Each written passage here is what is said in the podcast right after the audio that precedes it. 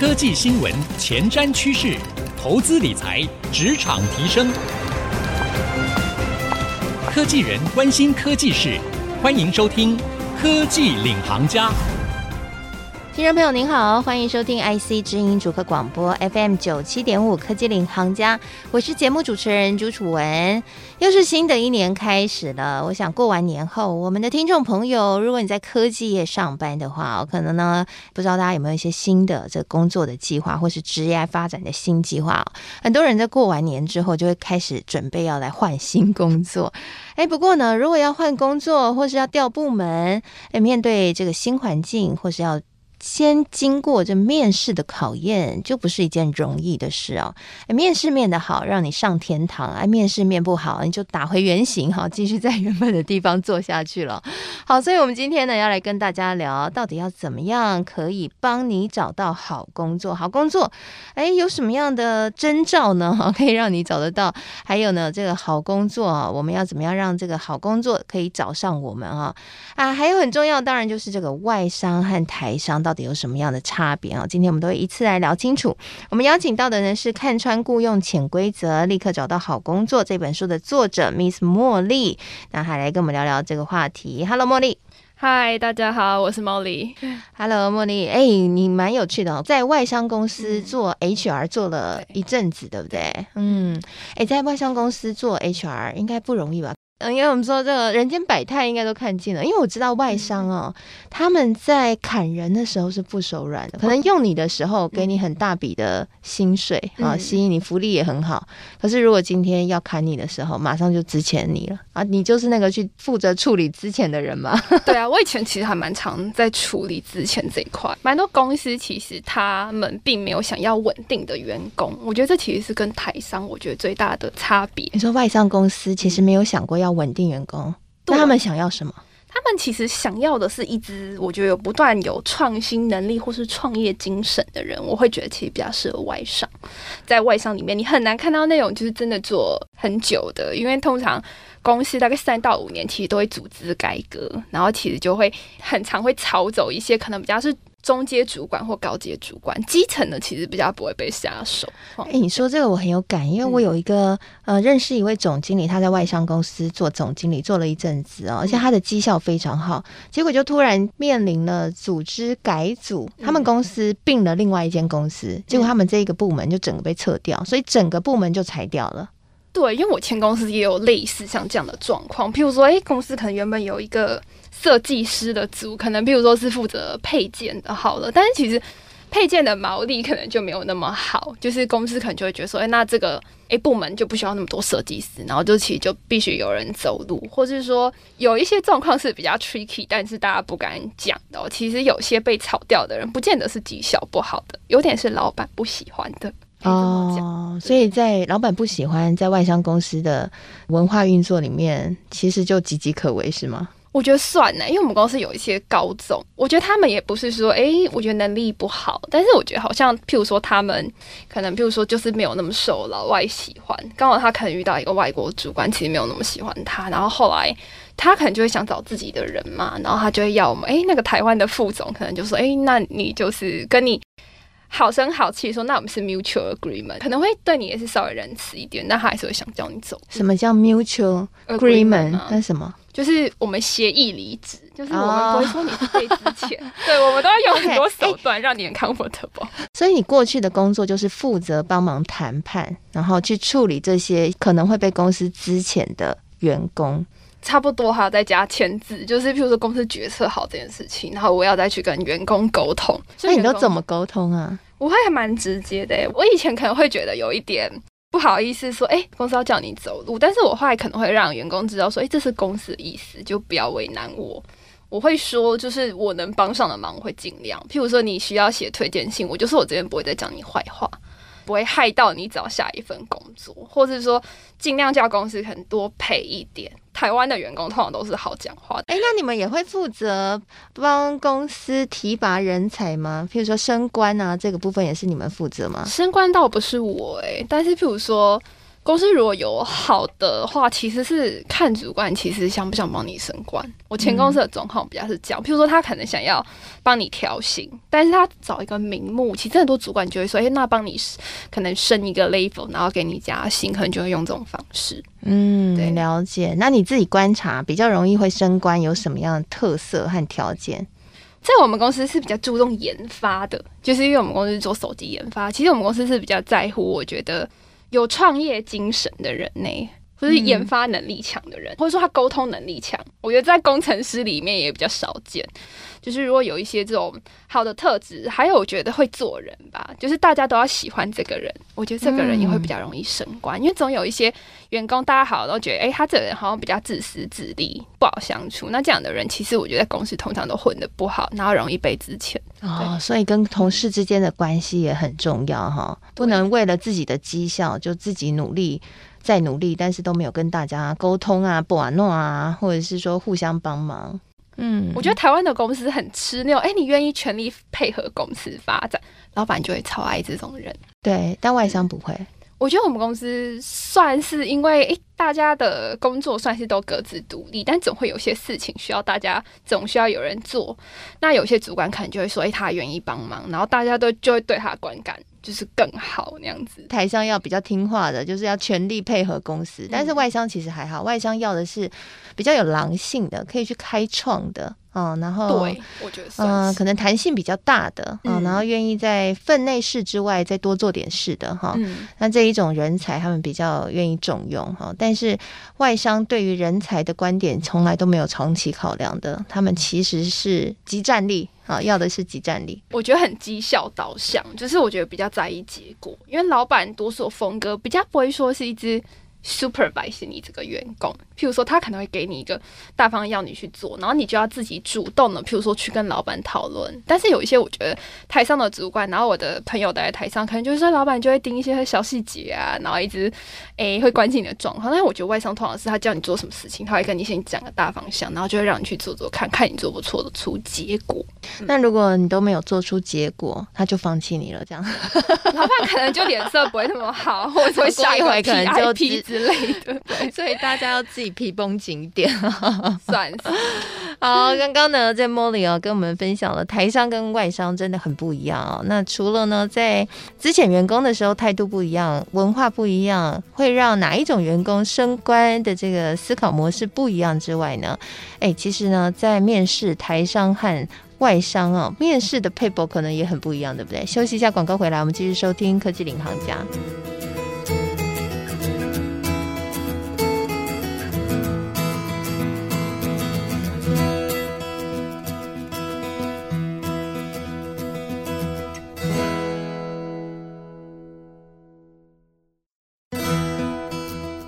欢迎回到科技领航家，我是节目主持人朱楚文。今天呢，我们在节目当中为各位邀请到是《看穿雇佣潜规则，立刻找到好工作》这一本书的作者茉莉，一起来聊。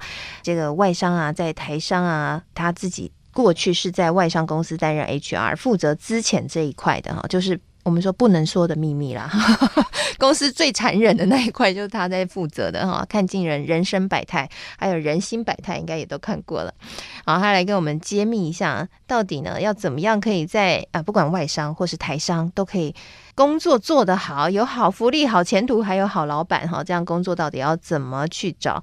下半集要来聊的是，哎，你如果想要进到外商。其实跟进到台商，你在面试上面要展现的策略应该也很不一样。嗯，我觉得如果是要面试外商的时候，你一定要让别人觉得你的人格特质适合这个职位。就譬如说，如果你是面试业务好的，其实我有一个朋友之前其实也在药厂，然后我觉得他就是。我觉得你那种很积极进取、很有狼性的人哦，其实像这样子，我觉得有些美商啊，其实就会特别喜欢。对，一般来说，其实我们是特别看那个人格特质，还有说你这个人到底适不适合这个公司的文化。其实，因为我们用人其实跟大家想的观念有点不一样。其实我们是先看一个人到底适不适合这个公司的企业文化，再考虑说这个人，诶，到底适不适合这个职位。对，所以，我们如果觉得，哎，我们公司的文化就是比较狼性的，那其实如果你刚好有这样的特质，其实我们就会说，哎，这个人是对的人。哎，那你们会怎么观察这个人有没有这样的一个特质？嗯，应该说可以问一些问题吧，譬如说，哎，你三到五年规划是什么啊？或者说你的优缺点是什么？就是可以看出这个人的本质是怎么样的一个人。好，所以有狼性还没有狼性，在回答刚刚那两个问题的时候，会有什么差异？我觉得，如果是有狼性的人回答他的优点，他可能就会说他是一个比较主动、积极进取的人，他可能就会这样讲，他可能不会直接用 aggressive 这种比较我觉得稍显负面的。词语去说他自己的特质，但是譬如说，我也有遇过那种其实比较台商派的，他可能就会说他觉得他的诶优点是听话啊。那譬如说，我们就会听到这里，我就会开始揣摩，那这个人是怎么样的人呢？其实就会观感有点不一样。其实如果大家都上了年纪了，还说自己听话，有点怪。但其实我还真有朋友说他自己的优点是听话，然后老板喜欢呢、欸。我觉得是有点。吃主管偏好，或者说你的单位是后勤单位呢，嗯、还是说你是业务单位或行销单位？可能我们看的点就会比较不一样。哦，如果他过去背景是业务单位或行销单位，可能他就会比较有狼性啊，比较对。但如果他是后勤单位，通常个性会比较温和一点、温顺一点了哈。对，嗯，这也是你们判断的标准。嗯，OK，所以听话这两个字啊，不能。这要看场合讲哈。如果你在外商公司的话，我们听众朋友大家要这个笔记抄起来，不要讲自己听话啊。那你觉得啊，进到外商公司工作都要年轻力壮才行吗？啊，如果说是中年转职，譬如说假设三十五到四十五岁这中间的上班族，嗯、想要中年从台商跨到外商去工作，是有可能的吗？我觉得是 OK 的。我觉得外商还蛮吃有没有同事介绍。或者说同时推荐，譬如说我跟楚文是朋友好了，那我觉得其实楚文不错，那其实我可以譬如说，诶，说楚文，你可以把你的履历给我，然后我去投公司的人才库，或是说我直接交给人资主管。那其实像这样子的人，我们都会优先安排面试，或是几乎就会录用他。哦，外商很重这个，为什么会特别重？因为我觉得老外的文化有一点，我觉得台商也会，只是我觉得好像我们公司以前是特别吃说，哎，我觉得我介绍你。我是用我的人品去挂保证，说，哎，这个人 capable，或者是这个人我共事过。然后我觉得公司的想法是会觉得，哎，既然是同事介绍进来的人，应该会更适合公司的文化。啊，因为毕竟这个同事已经在公司里面可以习惯了，那代表的是他的朋友应该也 OK。哎，不过现在也有很多人会去经营 LinkedIn，嗯嗯，然后有时候在 LinkedIn 上面就会有猎人头来探寻。嗯那你们自己在 HR 这一端怎么看这样的一个趋势？因为其实 LinkedIn 它会相对比较适合，就是。大概至少我觉得工作两三年以后的人，嗯，就是说如果你稍微有一点资历，然后其实有些猎人头 SHR 确实会在上面找人才。因为我自己其实是教这个平台的老师，然后我其实就会跟大家讲说，其实你在这上面，如果你能够把你的资历就是包装的漂亮一点，或者是说你有写到一些关键字，你就会更容易就是在这里面被 sourcing 出来。其实它的游戏规则有点像关键字是这个产业的关键字吗？或这个职位的关键字？这个职位的关键字。譬如说，如果是我的话，我可能就会在我的 profile 里面写很多，譬如说像是 human resource 啊，compensation and benefit，我可能就会写一些那种我过去所拥有的职能有一些什么样的技能，然后我的个人资料一定要完整，因为我发现台湾人好像最大的问题就是他写的东西都很粗略，或者说他的好友数太少。然后这个也是没有人会挖它，对，嗯，因为就看起来很像人头账户，对不对？对，就看起来这个人不太会用这个地方。LinkedIn 对于上班族来说，其实还是非常非常重要的。我觉得它是多一个管道去申请，就是哎，可能外商中高阶的机会会更有力道一点。嗯，对，就是你可以主动。去投，或是说你可以直接去找到，哎、欸，你譬如说我想去楚文的公司好了，我就可以直接找到说，哎、欸，那楚文公司的窗口是谁？我就可以直接去加他好友，然后把我的履历丢过去，我都会这样子操作，所以非常快。哦，对，那只要加好友就可以丢履历，对方真的会回复吗？譬如说，假如说今天我去看你的履，哎、欸，你的 profile 好了，我一看说你有没有留下你的 email，因为我以前譬如说会收到一些像是外国人。或者说朋友，譬如说他把他的履历直接发到我的信箱，那他就说可能我是透过领英看到你的联络方式，想要应征我们公司。然后其实他这样子操作，我就会知道他是一个很会求职的人，因为我就会知道说哦，好，你从那边看到，我就会告诉你说，那我们公司现在有没有适合你的位置？就是他还没看到缺，他就直接投履历进来，这招也可以，是可以的。因为其实大家并不知道，说有些公司它有些职位并不一定会公开。譬如说，我们可能已经差不多决定，诶，这个位置有人要走，或者说要新 create 一个缺。那有时候我们不会说一刚开始就是开在我觉得，譬如说一零四啊什么的管道上面，我们可能会先问说，那有没有？诶，前同事啊，堪用的立刻介绍过来，嗯，然后这时候其实我觉得人脉就会公信力其实就会高过于，譬如说你自己投，譬如说我之前在职的时候，然后其实我对一家公司很有兴趣，然后譬如说我就会找到待过那家公司的人去加好友，我就问他说，诶，不好意思，我对你的公司很有兴趣，我就说可以问一下你们公司有没有开缺嘛？那如果 OK，我就把我的履历给你，他其实就会帮我介绍，哎，我还有到面试。其实这是有效果的，这是有效果。大家不知道可以这样操作，可是这样不会让人家觉得很唐突。对啊，可是我觉得我好像遇到的人都还不错，因为其实现在公司都蛮缺工的。通常其实大家不大家找人大家都找得很痛很痛。哦，了解了解。有一个重点就是拿到 offer 之后，其实大家都希望可以谈到一个好的薪水哈。你在书里面有讲到说。谈到符合期待的薪资，其实也有一些 paper 的，可以跟我们听众朋友分享一下。那我分享一个，我觉得大家最常犯的错好了。其实通常一家一家公司，如果越快问你说，哎，楚文，你的期望待遇多少啊？他如果越早问你，然后你越早报价，其实都会对于谈薪水这件事情不利，因为他如果先问你，你报了一个譬如说价钱好了，那他其实之后就不会开一个高于这个价钱的数值给你，因为他说哦，原来你就是只要这样子，他可能就会自行判断说，OK，好，那我大概知道说这个人我到底请不请得起。其实若是 HR，他就会知道这件事情。所以如果你越早报价，或是你随便就是直接报价的话，其实都非常不 OK。如果是我的话，我就会先问一下说，那公司的薪资制度是什么？我觉得是我要先了解你们在玩什么，或是你们的预算是。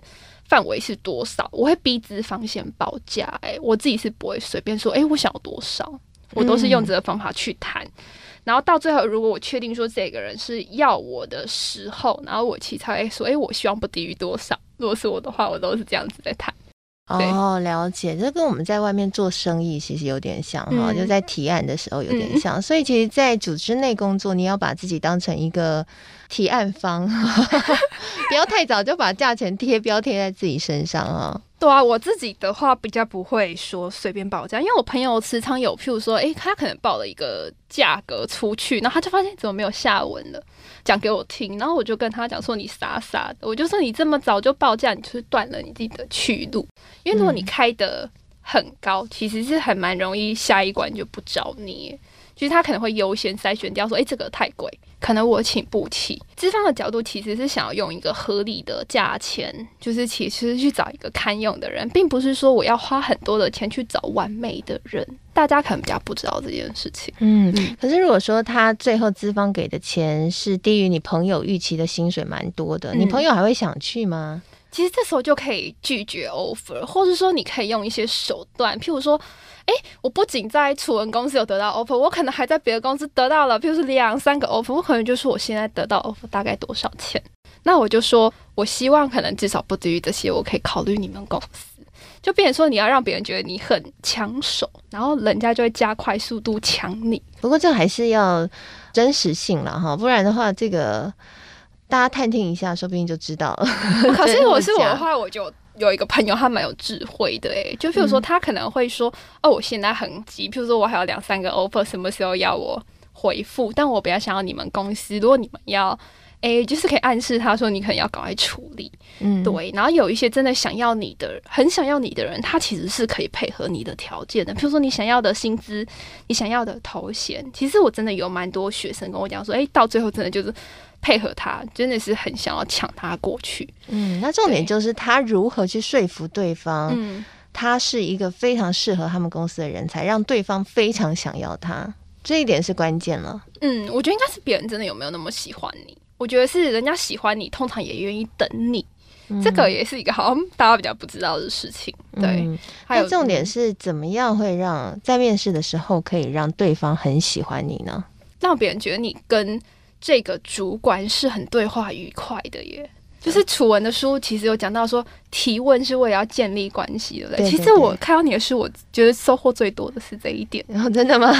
太好了。然后其实这里面有讲到，我觉得延伸到面试，就是譬如说，譬如说我今天跟你聊不聊得来，嗯，其实我是很干聊不来，然后十五分钟问你说，哎，你还有问题吗？其实我们这个人是不要的。哦，对，那个就其实就是一个一个 sign 了哈。如果你在面试遇到这种情况，你知道自己上不了了。对对。OK，可是可是如果说现场很干的话，我可以主动提问或开启话题跟主考官聊起来吗？可以的，譬如说像是譬如说楚文，是不是属于这方面很厉害的人？你就可以问一些譬如说公司未来的发展啊的问题，嗯、或是说你可以问一下，哎、欸，公司现在遇到什么困难或挑战？就是或者说公司有没有什么大型专案可以让我预先准备？就是我觉得问一些有脑袋的问题，都可以帮助你。譬如说，让资方觉得，哎、欸，你是一个准备好的人。好，今天非常谢谢 Miss Molly 来到我们的节目当中，来跟我们分享这些职场的小秘密哈，职场的潜规则。希望今天的分享呢，对大家能够有所帮助了。那谢谢所有听众朋友收听我们今天这一集节目。我们节目呢，除了会在 IC 之音的官网同步播出之外，我们也会上到 Apple Podcast 还有 Spotify，所以邀请您也可以上到 Apple Podcast 和 Spotify，搜寻科技领航家，就可以随选随听我们所有的节目喽。那也可以上到楚文的脸书粉丝团，财经主播主持人朱楚文，就可以收看我的采访笔记了。谢谢大家，我们下次见喽，拜拜。